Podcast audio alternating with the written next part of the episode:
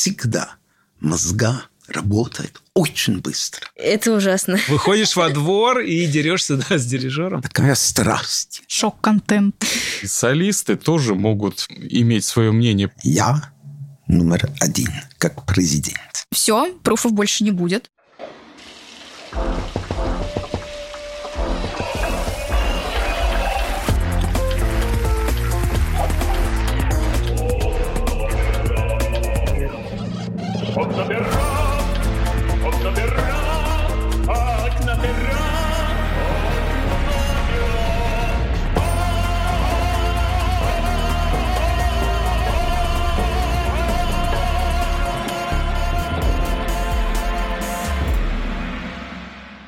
Привет, меня зовут Катя. Привет, меня тоже зовут Катя, но друзья называют меня Куки. Здесь я тоже буду Куки, просто чтобы вы не запутались. Это подкаст «Окнопера», в котором мы говорим в целом про профессии театра и говорим про них на чистоту. Почему?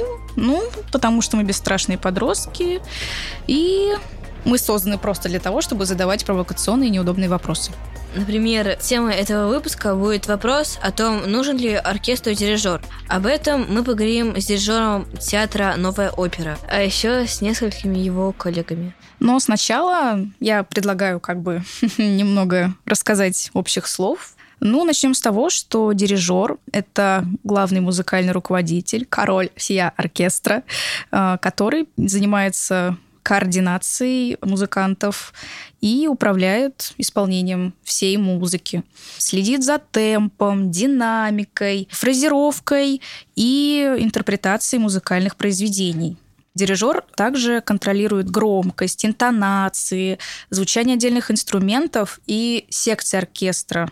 Это все обеспечивает э, некий баланс и гармонию вообще всей игры в целом. Нет, ну прикиньте, приходите вы культурно отдохнуть, раз уж мы тут про театр, э, в театр, и приходите именно на тот спектакль, где должен быть оркестр. Ну вот приходите такие довольные, э, ждете, что будет какая-то прекрасная музыка, и вдруг в какой-то момент э, среди всего выступления кто-то начинает выбиваться, ну вот прям заметно-заметно так выбиваться, и не слышит этого, и не понимает. А потом другой, потом следующий, потом пол оркестра. Ну, неприятно же, да? Э, В XIX веке стало больше э, музыкантов в оркестре, э, и они просто физически не могли друг друга услышать, и им понадобился дирижер. Это не просто дирижер, это целый маэстро. В современном оркестре может играть до 120 человек одновременно. Шок-контент. Именно от дирижера зависит слаженность, э, звучание, общее впечатление от произведения. Да, без дирижера не обойтись. Все, пруфов больше не будет. Мы достаточно много уже поговорили о профессии дирижера, то, что знаем, конечно же. Но не лучше ли спросить у самого дирижера о его профессии? И поэтому мы пригласили к нам в гости одного из дирижеров театра «Новая опера». Его зовут Ян Латом Кёник.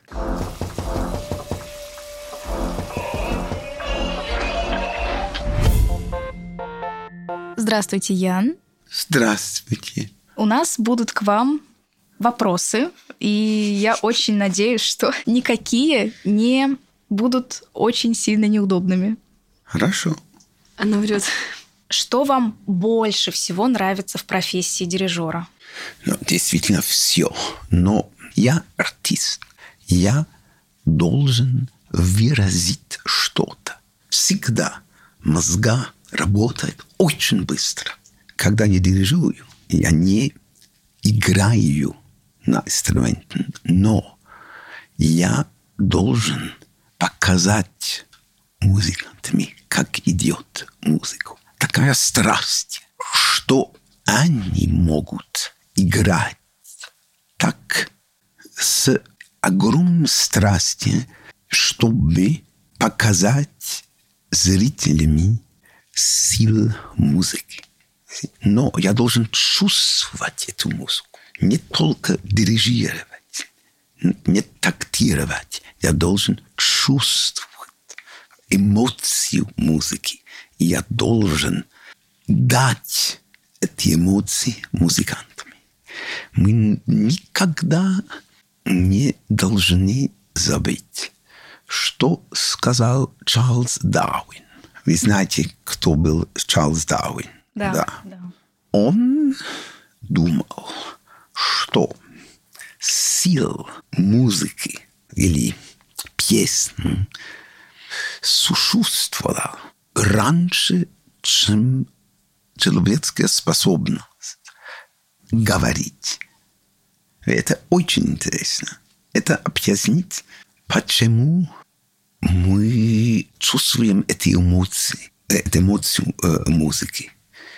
Наверное, потому что это напомнит нам что-то в душах, когда мир был очень-очень молодой. Это причина, почему у музыки очень тонкое влияние на нас. Очень воодушевляюще.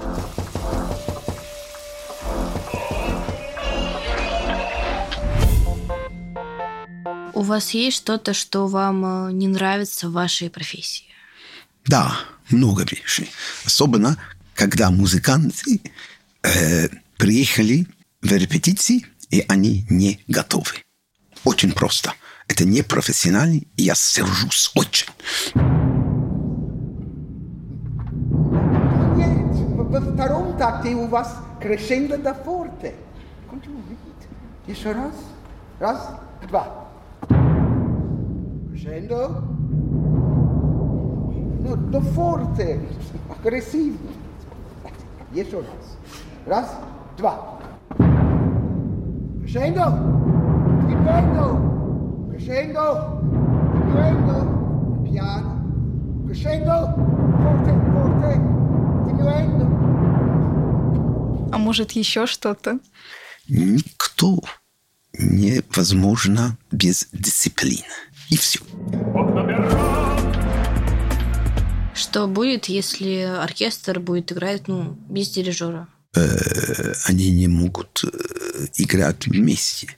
Но, конечно, когда оркестр маленький, и у вас очень-очень хороший оркестр, они могут играть без дирижера, потому что у них очень стабильный пульс внутри, и, они, и особенно если у оркестра очень хороший концертмейстер, они могут выжить без дирижера. Но это очень сложно и не очень хорошо, потому что музыканты должны сосредоточиться на ансамбле, и они не могут чувствовать себя очень свободны, чтобы действительно делать музыку. Поэтому лучше с дирижером. Мне очень понравилось то, что вы подметили, выжить без дирижера. Да. Мне кажется, у дирижера очень большая ответственность. Как вы с ней справляетесь? Ну, я вовремя не могу покормить котов, честно.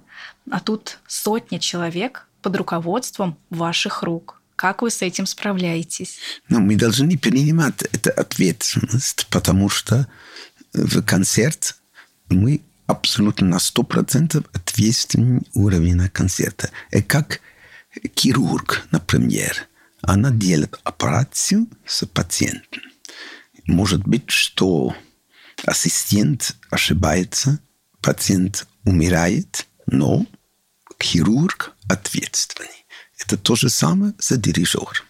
Я не могу играть все.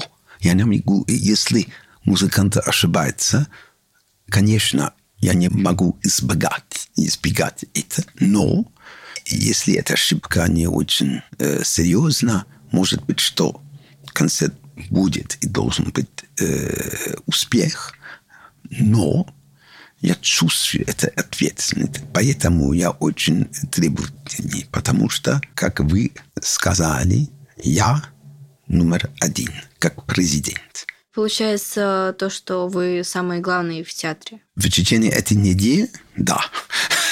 Не всегда, когда я не в театре, я не самый главный. Есть директор, и вообще в театре генеральный директор, он самый важный.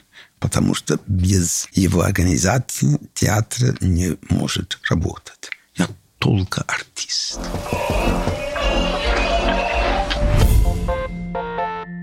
Есть ли в вашей профессии какие-то суеверия? Нет, нет. Совсем? Совсем. Ну, потому что мы слишком занят, мы слишком сосредоточены. У нас нет времени подумать об этом. А как же пожимание руки первой скрипки? Но у меня нет ритуала. Я очень спонтан. Да. Я хочу импровизировать. Очень важна импровизация. Боитесь?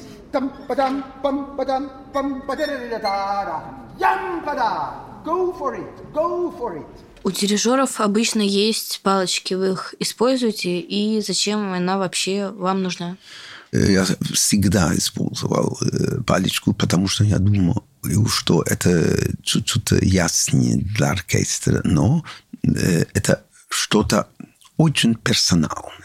Потому что есть дирижеров, которые предпочитают дирижировать без палочки, и они думают, что это лучше для них.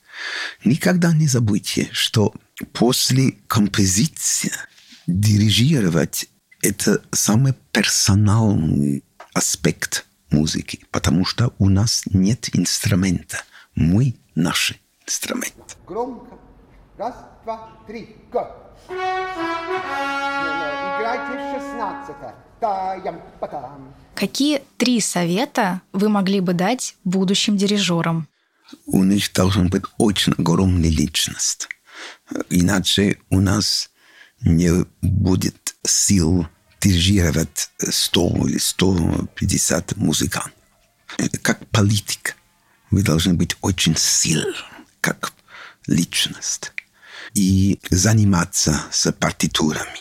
Очень, очень, очень, очень, очень дисциплинированно. И вы должны думать, что никаких других профессий было бы возможно для меня. Спасибо большое, Ян. Было очень интересно вас слушать. Хорошо. Хорошо, с дирижером мы уже поговорили. Но если возвращаться к главному вопросу этого выпуска, кому мешает дирижер, давайте поговорим с несколькими его коллегами, которым он, может быть, мешает. Кать, давай ты поговоришь с режиссером, потому что мне лень, и пойду-ка я съем булочку с кофе. Хорошо, не проблема.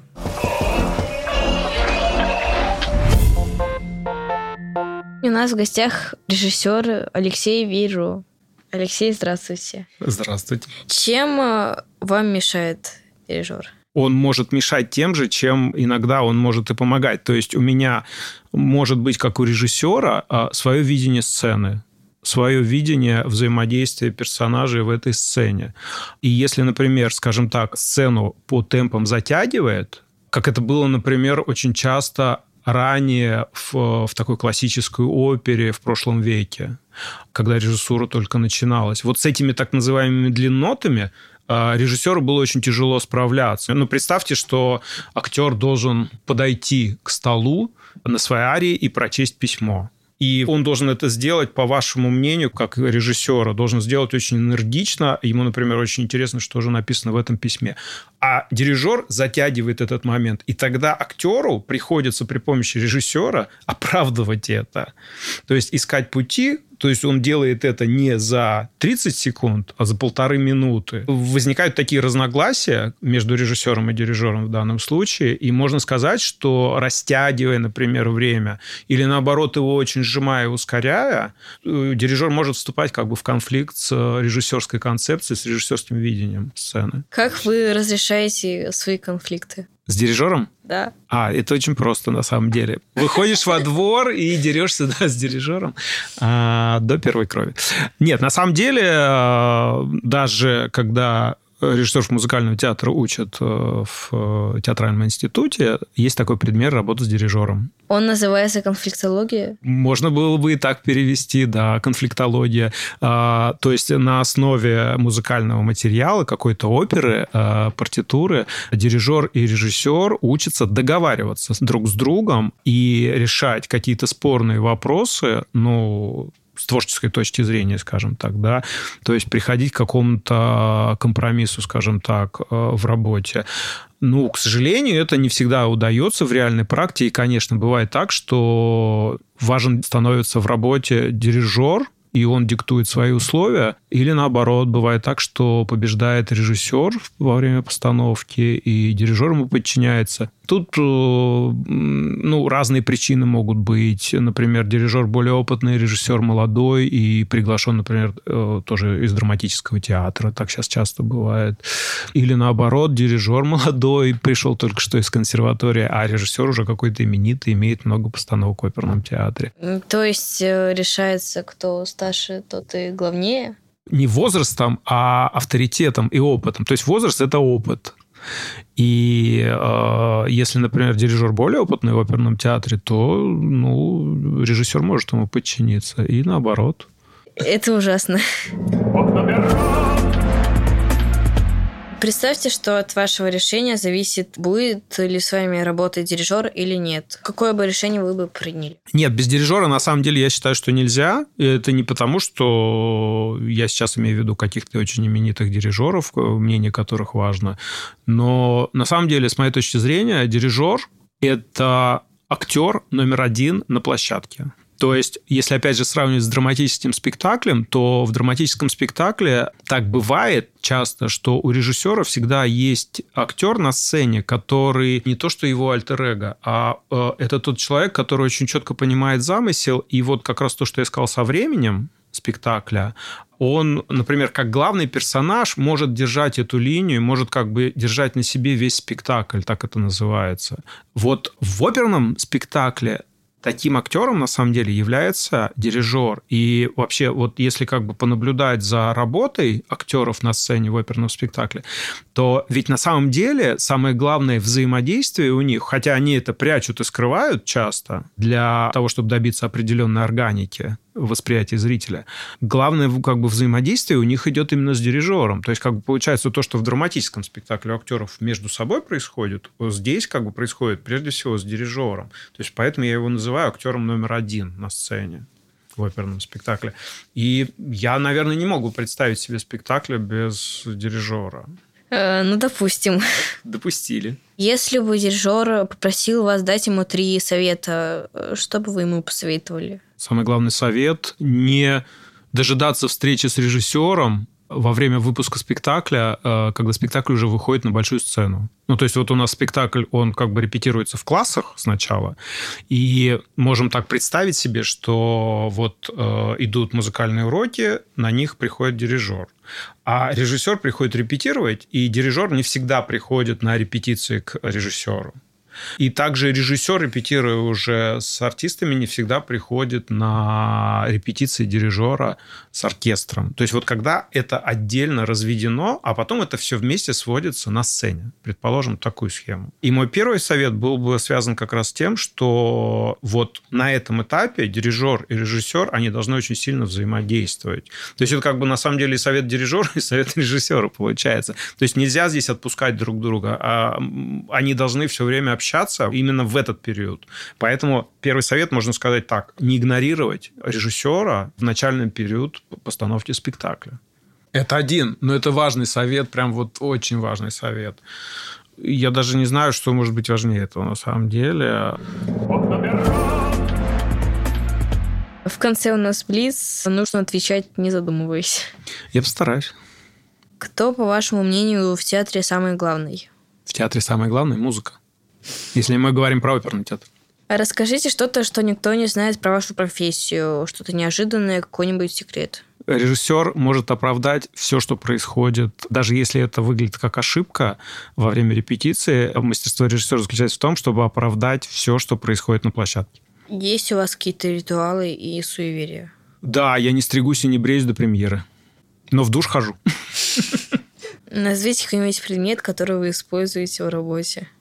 Карандаш. Я люблю карандаш очень. Я его держу во рту все время во время репетиции. Спасибо большое. Да не за что. Было очень интересно.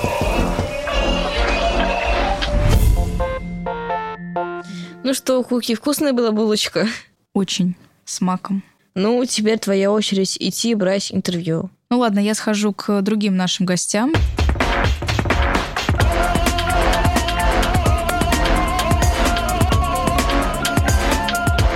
Сегодня у нас в гостях первая скрипка Анна Иудина и солист театра Дмитрий Орлов. Здравствуйте. Добрый день. Здравствуйте. Можете ли вы объяснить, как конкретно на вашу работу влияет дирижер и чем он мешает? Ну, если разбираться сначала, да, профессия дирижер заключает в себе понятие объединить оркестр и солистов.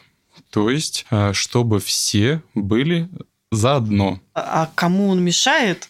Это вопрос скорее, какой дирижер мешает? Мое мнение, плохой дирижер может мешать. Хорошо.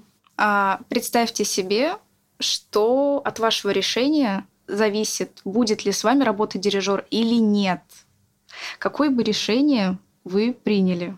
А, бывают моменты, когда а, действительно в постановках то есть в спектакле, да, когда идет э, работа по подготовке спектакля, многие солисты испытывают, вообще во время постановки все испытывают стресс, и здесь дирижер имеет свое мнение, режиссер имеет свое мнение, и солисты тоже могут иметь свое мнение. Почему нет? Потому что должны все совпадать по чувству ритма, да, по смыслу происходящего, то есть, если идет э, какая-то лирическая, любовная сцена, ее нельзя быстро дирижировать. Если у режиссера э, какое-то свое видение этого э, момента, допустим, как пример, да, какой-нибудь возьмем, в Ромео и Джульетта, да, они только встретились, и нужно, чтобы это все было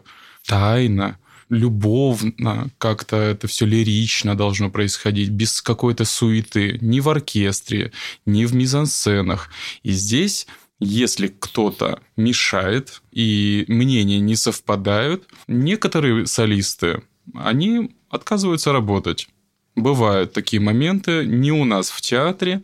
Я просто знаю много примеров э, у своих коллег, которые мне рассказывали, что либо не согласны с э, режиссером, либо с дирижером, которые начинают их либо мучить, либо какие-то пристрастия э, в плане, ну, не нравится певец, и он начинает его загонять. Ну, это личная какая-то неприязнь. То есть это не ко всем относится, но в этом моменте уже дирижер мешает. Боже. А вам он чем-то мешает или наоборот? Может, раздражает чем-то?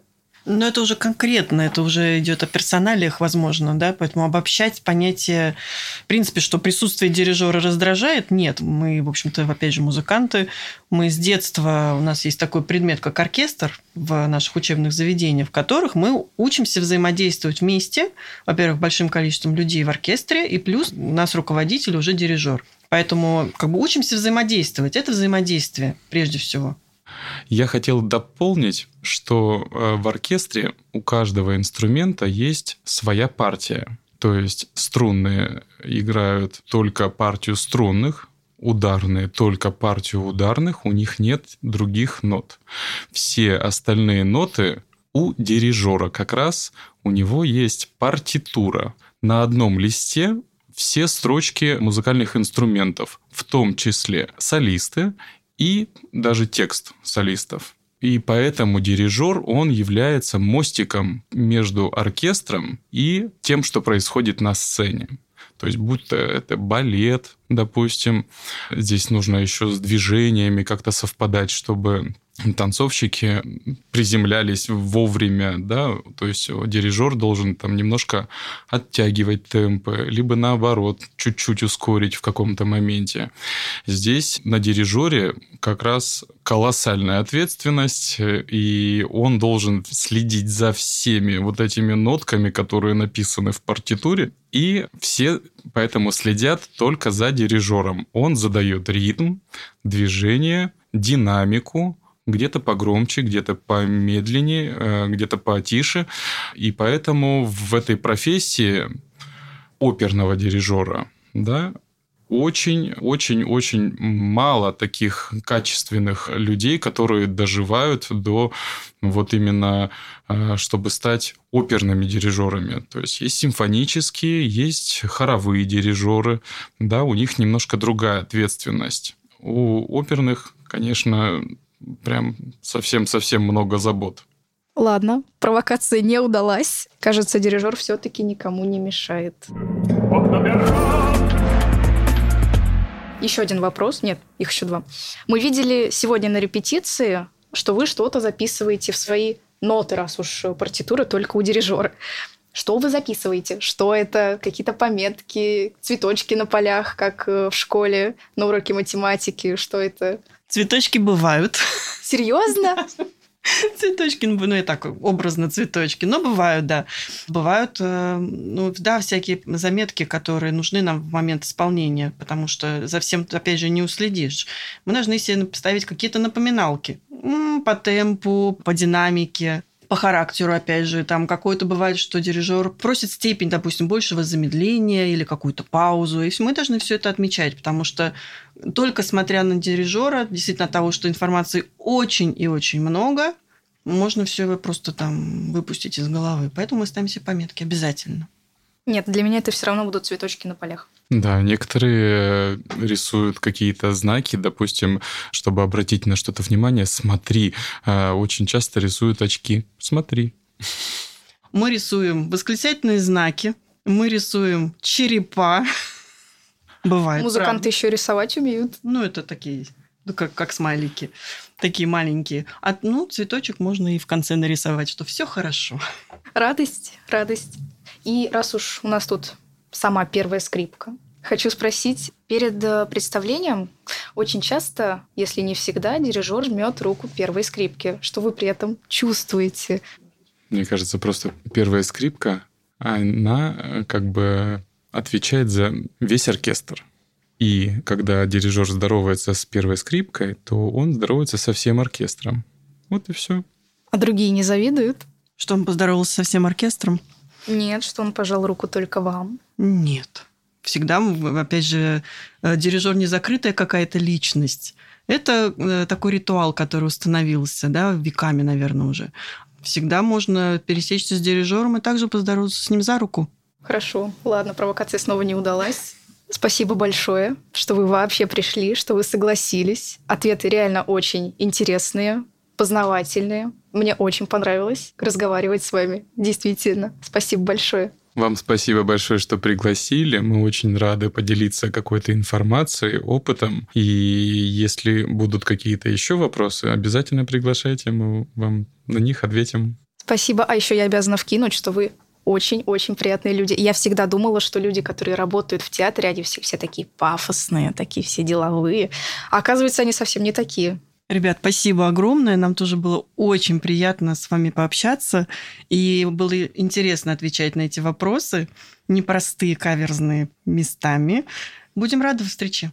Приходите к нам. Замечательно. Спасибо большое.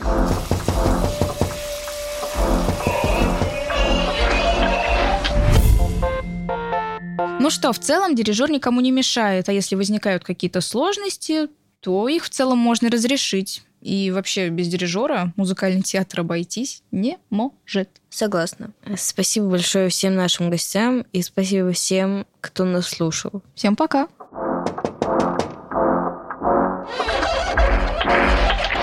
Над подкастом работали авторки и редакторки Катя Филина и Катя Бабина, выпускающий редактор и куратор мастерской Лиза Марантиди, руководитель программы образовательного кластера новой оперы Алиса Спирина, менеджеры проекта Полина Лаптырева, Елена Каратун и Елена Медведева, звукорежиссер Вова Деревянко, композиторы Женя Миневский и Родион Болотов, расшифровщики Кирилл Гликман и Инга Шепелева.